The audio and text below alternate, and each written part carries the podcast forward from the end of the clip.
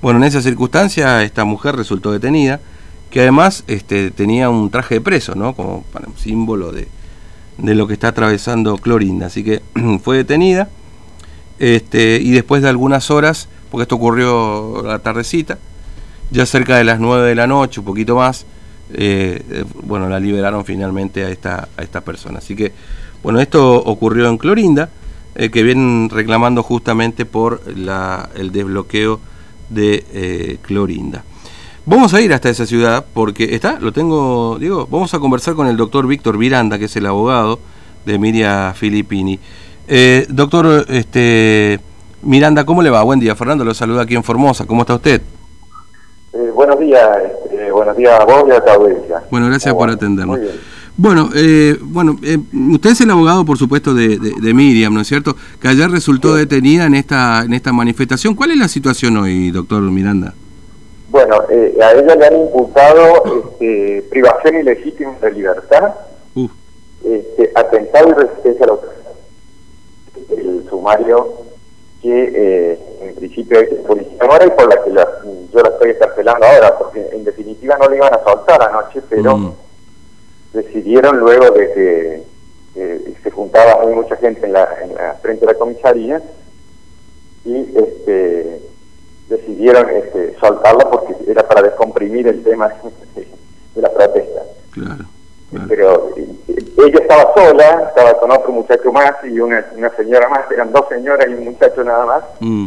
que estaban por participar en otra marcha que se hacía en, otro lugar, pero al enterarse de que el ministro González había venido al hospital, eh, en forma silenciosa y sin ninguna este, sin comunicar nada se fue hasta el hospital mm. y este, le cruzaron una bandera en, el, en la camioneta cuando sube el chofer del ministro porque el ministro lo iban a sacar por otra puerta. Entonces le cruzan una bandera sobre el parabrisas y la oficinas una de cada lado una mujer de cada lado y así están sin dejar mover la camioneta hasta que el ministro saliera, nada más. Eran, eran dos mujeres y un muchacho, nada más. Mm. Este... este después, todo lo que se vio, ¿no? Claro, sí, sí. Llegaron más de 60 policías para detener a una mujer. Eh, una, una locura.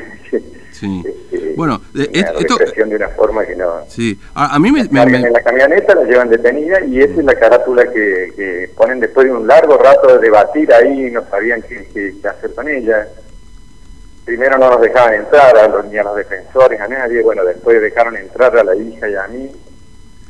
Este, eh, nos entregamos ahí de la, de la acusación eh, supongo que privación ilegítima de libertad será del chofer. Claro. Y este, el atentado de resistencia de autoridades ya no se, no se eh, en definitiva no se opuso nunca porque cuando la agarraron ya la llevaron ya no. Mm. Ahora, o sea, todo detenido con resistencia en cuanto la van llevando de esa forma.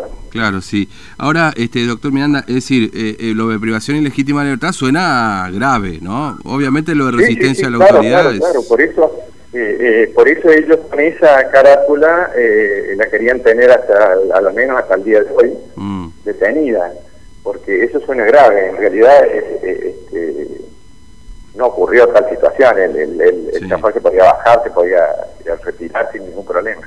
Mm, claro. no podían mover a la camioneta porque, bueno, le habían tapado el parabrisas, nada más, con una bandera. Mm. Este... lo que habían hecho. Y sostenía la bandera una de cada lado y bueno, a la otra señora, por ejemplo, no la de su hijo. Claro.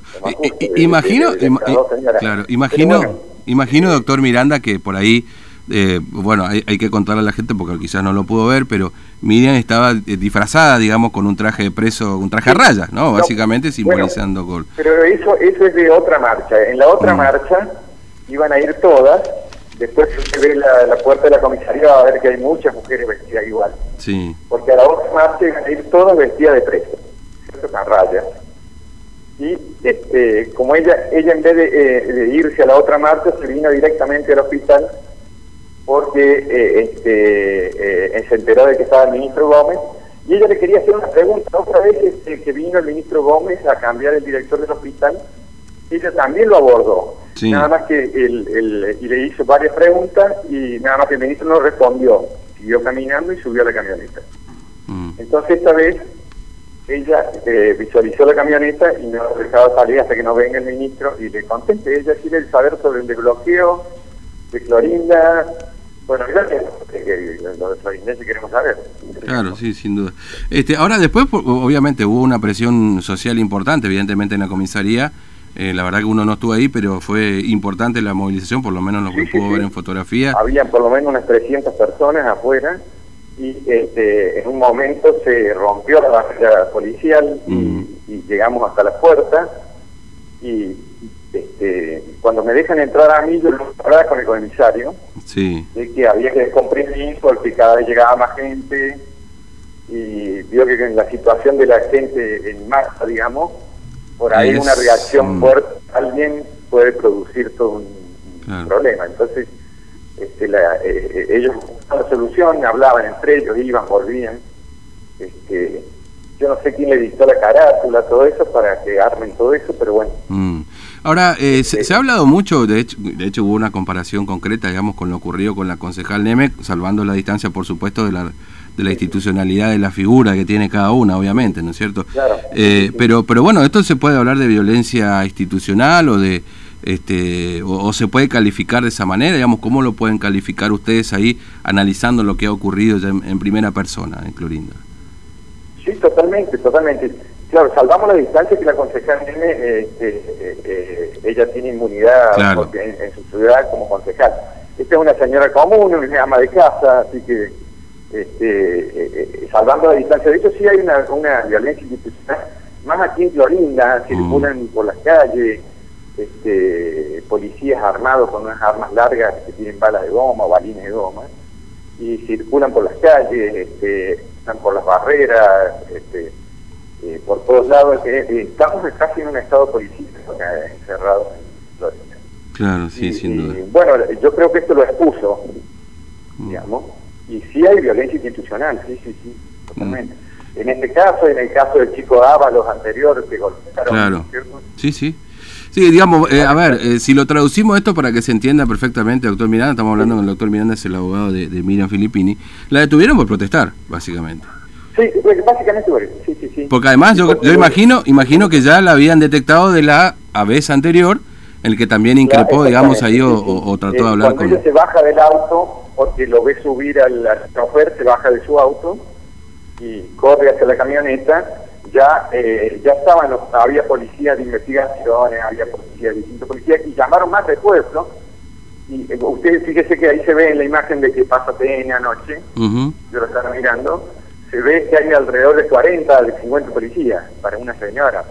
Sí, sí. Realmente una locura. Mm. este, sí, yo creo que hay violencia institucional, hay, este, hay varias cosas que me llamaron mucho la atención por ejemplo, ellos hablan, los policías mismos hablan de la policía de acá y la policía de, Formosa. Claro. Ellos hablan de dos policías, digamos, ellos mismos que dicen, no, pero que, este, no, sé cómo hacer porque llamen a la policía de Formosa, llamen a los... Porque eh, eh, acá conviven, digamos, dos. ¿Cierto? Y, mm. nosotros no sabemos ni a, quién, ni a quién responde la policía de Formosa. Da, da, la sensación, por lo que usted nos dice, que la policía de Clorinda intenta eh, digamos, insertado en la comunidad, trabajar de otra manera, a diferencia por ahí lo que puede pasar con la de Formosa, que a lo mejor tiene una mirada, no sé, más, eh, más estricta o, menos complaciente, si se quiere, ¿no? Este, eh, ahora, em, eh, entonces, esto, esto, por supuesto, no sé si hay intervención judicial ya, esto fue una acción directamente policial, digamos, no hubo una decisión de un juez directamente. al juez únicamente le comunicaron. Mm le comunicaron que había una señora detenida por este eh, por eh, resistencia a la autoridad. Nada más, le comunicaron eso y después dijo, bueno, listo, que la, la parte donde van las mujeres, digamos, que la, la UPA 4, una cosa así, no sé cómo es el nombre que dan ellos. Sí. Y este, eso es todo lo que sabía el juez, digamos. El juez no sabía de la cantidad de gente que había afuera en la comisaría, eh, el juez no se había enterado de todo el el tema, eh, eh, aparentemente por eso le digo de que más que nada una acción policial donde ellos actúan primero y después informan, digamos. Claro, sí, sí, sí, sí. Eh, bueno, doctor Miranda, le agradezco mucho su tiempo. Gracias por atendernos. Que tenga buen día. No, por favor, gracias a ustedes. Hasta luego. Hasta luego. Tengan buen día. Buen día.